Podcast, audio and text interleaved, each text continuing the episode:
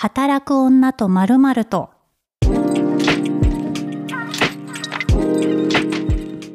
こんにちは、ピースの小沢彩です。ポッドキャスト働く女と〇〇とは、毎回働く女性をゲストに迎えた30分のトークプログラムとなっております。今回のゲストは、オタク女性専門パーソナルジム、クララを経営するサクさんです。今回のゲストのサクさんは、池袋と秋葉原で展開するオタク女性専門パーソナルトレーニングジム、クララの経営者。はい。オタク女性 うん専門パーソナルトレーニングジムってすごい、うんなんか、具体的にはどんなあ、雰囲気なんですすかもう、あの、トレーナーも、お客さんもオタクしかいない感じで。いや、それがもう面白い。実際はいに、このね、オタクジム、うん。通称オタクジムとさせていただきますけど、はい。あの、テレビとかにもすごい取材されてるじゃないですか。はい。ありがたいことに。うん。ね、なんかさ、こう、ジムに行く行かないのモチベーションって、うん。やっぱり続かないとか、うん、こう、なんだろう、恥ずかしい。うん。まだ仕上がる前の体が恥ずかしいみたいうん。な気持ちがあると思うんですけど、やうん。っぱりお客様、そのクララに通ってるお客さんからもやっぱそういう意見多いですか？そうですね。あの、結構運動初心者の方とかも多いんですけど、なんかそもそもジムで陽キャばっかりな感じの印象があって、ちょっと生きづらいっていうところとか、うん。まあ確かに業界的にも、なんだろう、運動、スポーツ系とか運動部出身みたいな方々なので、ちょっとオタクで、かつ、あの、運動やってた人も全然もちろんいると思うんですけど、はい。なかなかちょっと抵抗感があるのは、あの、うん。私もそうでしたし、うん。わかるなとは思いますね。そうで、サクさん自身もうん。テニプリの、テニスの王子様のオタクで、で、テニプリ絡みでテニス部入ったけど1年で挫折してる。そうなんです。が無理すぎてテニス部1年で辞めてる。そうなんですよね。いや、ちょっとあれね、そうですね。でもさ、それがさ、またリアルで、多分、うんうんあの、はい。共感されるんじゃないかなって思って。まあそうですね。うんでだって、サクさんがうん、そもそもうんパーソナルトレーニングジムやろうって思ったのって、ご自身の体験があったんですよね。そうです、そうです。あの、そのオープンする前の1年間、ちょっとパーソナルジム初めて通ってみて、で、それでその12、3キロくらい痩せたっていうところがあっすて。はい。なんですけど、あの、ただちょっと、あの、トレーナーさんになんかオタクとして、あの、痩せたいみたいな、レイヤーと、コスプレイヤーとして、なんかここ落としたいとか、あの、そういうの言いづらかったりとか、はいなんか結構もやもやしたところもあったんで、うんなんか、そういうオタク女性の、あの、寄り添えるジムがあったらいいなと思ってオープンしましたね。えーえ、なんかそういうのって、例えばキャラに寄せた体作りみたいなのとかうんも、あ、うんうん意識される方が多いんですか？そうですね。そういう方もいらっしゃいますね。それこそ、断層で腹筋割りたいですとか、私もそうだったんですけど。え、それって、え、な、ワンピースとかのああ、えっ、と、その方は刀剣乱舞とかですね。へえ すごい、いろんな需要があるんですね、やっいやぱり。ー。そうですね。ん。あとなんか本当ライブになんか向けて、なんか体力つけたいとか、その推しに恥じない体作りたいとか、まあ綺麗になっていたいっていうところが、あの、やっぱり皆さん結構響くところもありますかね。へえ、なんかそのさ、推しに恥じないとかもさ、ななんか面白いですよね。こう、うん。やっぱ自分の生きる支えに誇れるようにしたいみたいなうん。あニュアンスなんですかね。あうんうん。なんかこう、あの、可愛くなりたいっていうより、私は生命の危機として、オタク、私もオタクなんですけど、はい。どうしても座ってさ、うん。で、スマホ首になるしさ、なんかその肩も使わないしさ、なんか日曜は起き上がれないしさ、みたいな感じなので、うんうん。なんかやっぱめちゃめちゃにこう、やる気がみなぎってる時に、うん。ジム契約したりするんですけど、うん。まあ続かないよね。なかなかね、そう。うんその、オタク専用ジムに通われてる方は、はい。継続率っていうのは結構やっぱ高いんですか？あそうですね。かなり普通のジムより高いっていうのはうんうんトレーナーさんからも言われてて、で、なんかもう、あの、そもそもの目的共有とかがすごい最初からしっかりしてて、オタクの方ってさやっぱりなんかやるって決めたら強いみたいなところがあるんですね。コミケで鍛えられてる。んですかね。そうですね。なんかこのライブに向けて頑張りたいとか、はい。なんかどう、そうですね、イベントになんか本、あの、そうですね、サークルで、はい同人誌。書いて、あの、それ出したいけど、なんかその時に向けてちょっと、あの、頑張りたいみたいなところとかも結構イベントもよくありますし、オタクの方って、そこに向けてモチベ高くトレーナーと一緒に頑張れるのがいいんだろうなと思います。え、実際にそのオタクジムの中では、はい。トレーナーさんも皆さんオタクなんですよね。あそうですね。そこ、めっちゃ面接で厳しく。見てま オタク度合いを厳しく。す。そうですね。え結構。待って採用試験はさ、どんな質問するんですか？いやー、そうですね。なんか、あのーまあ、結構オタクしかわかんないような用語とかも聞いたりとかするんですけど。でもまあそこで分かんなくても、はいなんかちゃんと学ぶ姿勢とかがある方とか、うんなんかお客さんに寄り添えて話聞けそうかなみたいなところはやっぱ、うんあの、オタクの方って結構話したい気持ちがすごい強いんで、はい語りたい、うんそこを寄り添える方を結構重視して見てますかね。そうですよ、うんオタク同士はね、時に事故りますからね。全員フルスロットルでバーンって喋っていくと、ぶつかりますからそうなんね。ですよね。聞き上手のオタクか。うんなるほどところがありますね。えーえ、実際にこの出店場所にうん最初ね、うん2021年 ?2020 2021年ですね。に池袋からスタートされたっていうことですけど、うんその池袋最初に選んだのってやっぱ乙女ロードだったりとか、うん。そういうオタク文化？そうですね。そうですね。あの、やっぱオタクの女性の聖地は、あの、池袋だなっていうのはもう10年以上前からそのはい。思ってたんで、うん。やっぱそこが、あの、1号店としてはふさわしいと思いました。私はそのアニメートとか、そう、そう2.5次元とか2次元のオタクっていうのは通ってないから、実はあっち側その、そううん高くそびえるサンシャインの奥の、あの、お城たち、アニメートう、ん虎の穴とかは、はいはい。あんまりわからなくてカルチャーが。ああ、なるほど。でも、うんあの、独特のその、なんかう、ん。通りがあるじゃないですか。うん羊喫茶めっちゃ楽しかうんった。ああ、いいですよね。そう、わかります。だからあそこにやっぱりもう惹かれ合う、うんその女性が多いっていうのもめちゃめちゃわかりました。行行ってみてそうなんですよ。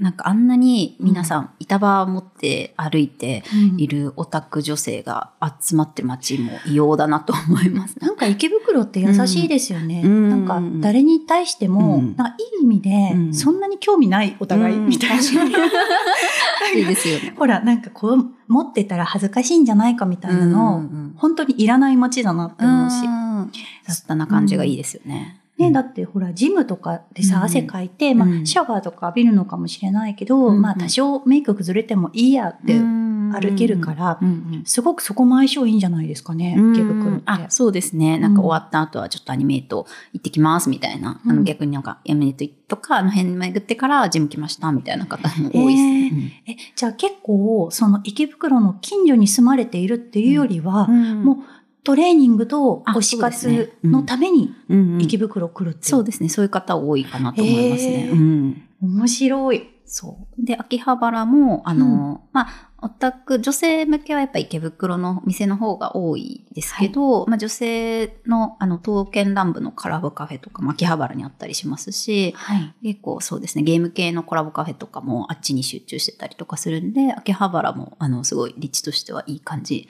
です。えー。え、なんか実際に、はい。その、いろんなね、推し色の部屋があったりとか、そのトレーニングジムのはい。内部にも、うん。ね、好きな、あの、トレーナーさんが好きな推しキャラが飾られてたりとか、うんうんうんうん。なんか本当に友達ん家みたいな。あ、そうですね。か。めっちゃ居心地いいって言われます。実際に、そのオタク女性って、これはね、あの、属性で区切るのは良くないんですけど、うん。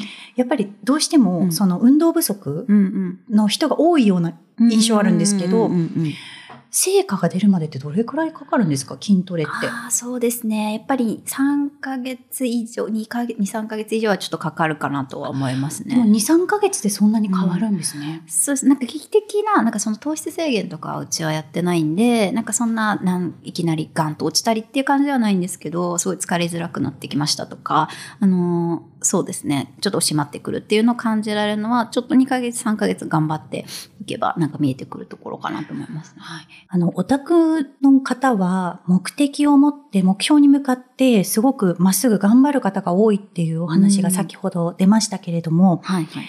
オタクと筋トレのうんなんかハードルを超えた後ってうん意外とやっぱいけるっていう確証あります、うんやっぱサクさん。あるからやってらっしゃると思うんです。そうですね。あると思ってますね。うんなんかオタクの方っってやっぱこだわり強かったりとか、なんかこうって思ったことに対して突き詰める力っていうのがすごい強いと思うので、筋トレはすごい合ってると思うんですよね。やっぱその筋トレとかを習慣化すると、うん皆さんやっぱりそのうん。筋肉量だけじゃなくて、うんマインドとかも変わってくるんですあか、それめっちゃあると思います。なんか、よく筋肉すべて解決するみたいに言いますけど、それはちょっと私自身もすごい思いますね。へーなんか、うん、なんか運動するとやっぱりすっきりしますし、なんかその筋肉ついてくると、なんかいろんなところ行きたいなみたいな気持ちもやっぱ、あの、そうですね。イベント後のも、なんかアフター全然行こうぜみたいな気持ちになるっていうか、そういうのをプラスにどんどん持っていけてるかなと思いますね。サクさん自身は、うん。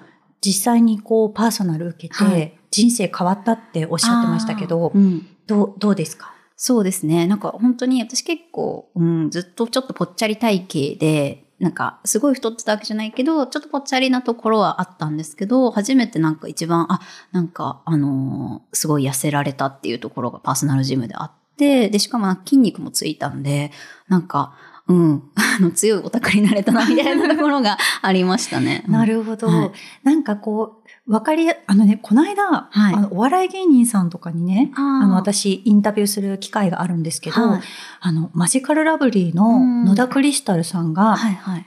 あの、お笑いは正解はないけど、筋肉はやったらすぐ成果出るからって、あだから筋トレは楽しい。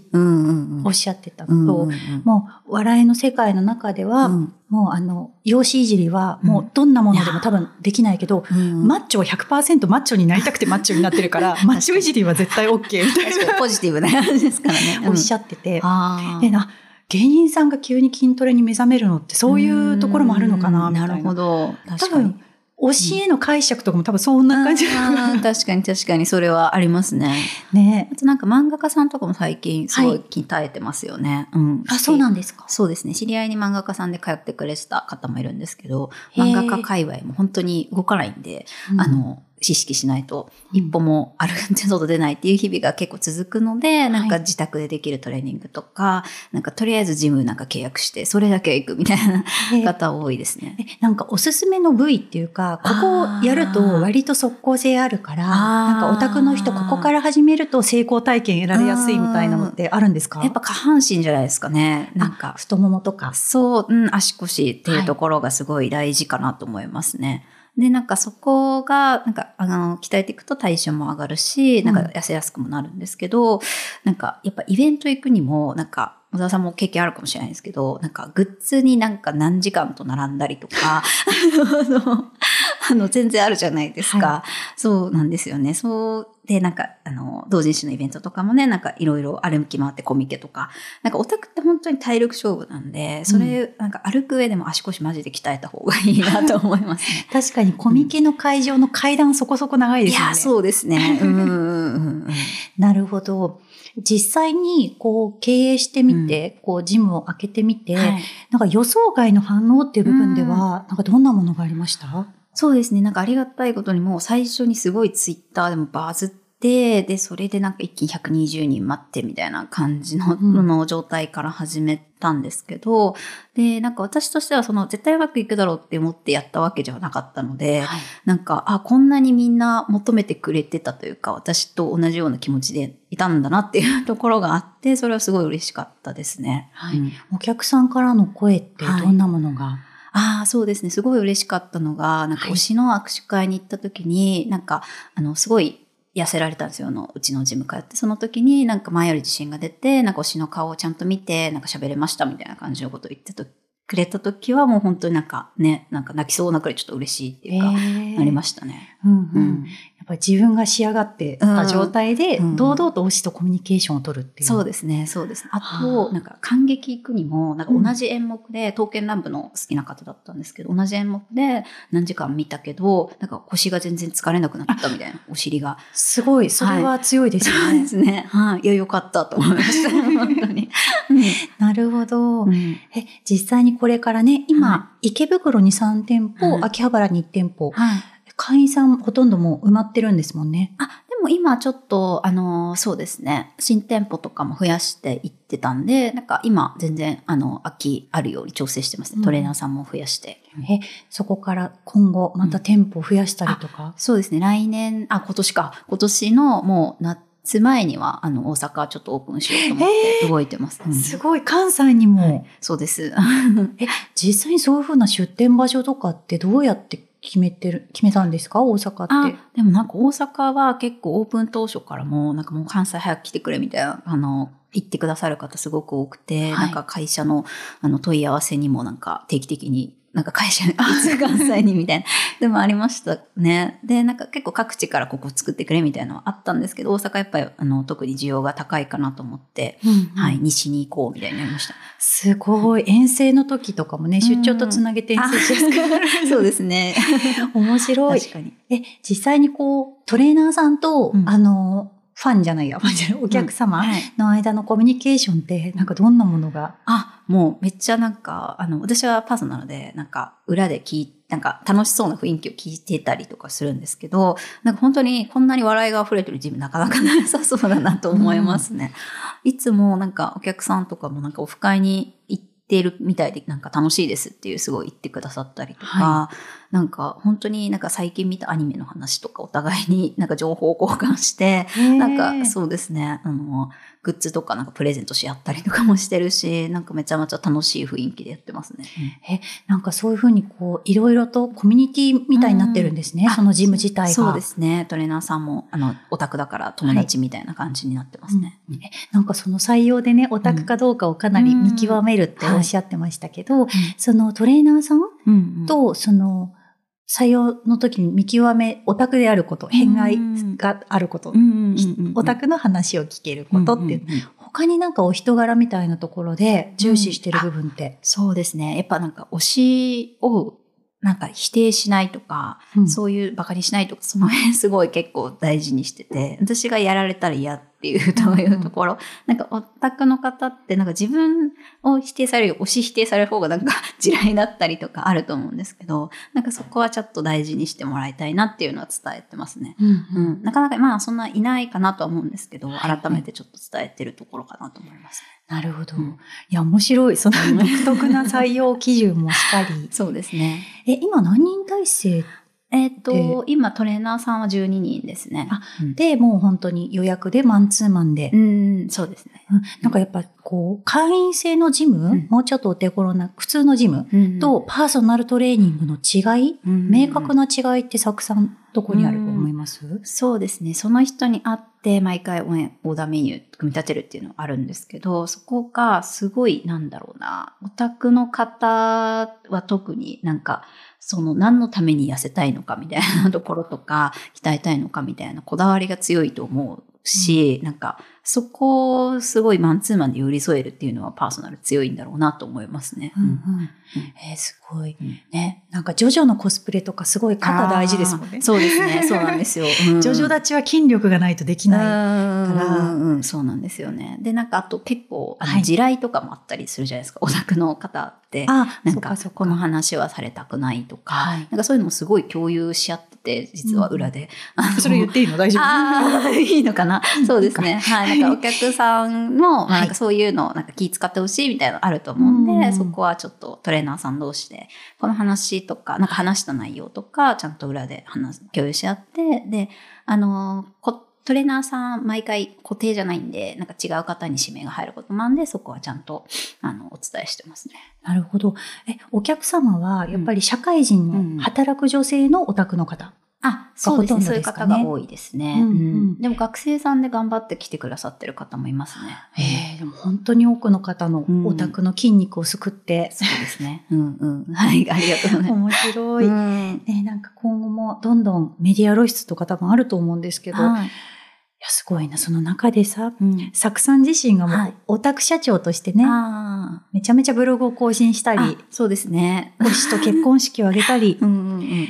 推しと結婚したんですよね？はい。あの、南健、テニプリの南健太郎くんと結婚式しましたね。そう。うんなんか、あれも、その写真撮ってね、はいウェディングドレス着てましたけど、うんなんか、そうなんです。他にもコスプレの写真とかもいっぱいアップされていて、ああ、はい。ちょこちょこ。ねうんやっぱオタク中の人がオタクだからこそその気持ちがすごくわかるっていうのもあるのかな。そうですね。なんかこれならあの安心していけるわみたいなブログ読んでいってくださる 方も結構いらっしゃって。はい。いや、実、私はオタクに、オタク、ハロータ専用ジムあったら行くかもしれない。ああ、いいですね。うんずっと16ビート刻む。いいですね。16が取れてないねんって熱い。そうですよね。怒られながら。あ宇宙に浮くぐらい頑張る。そうですね。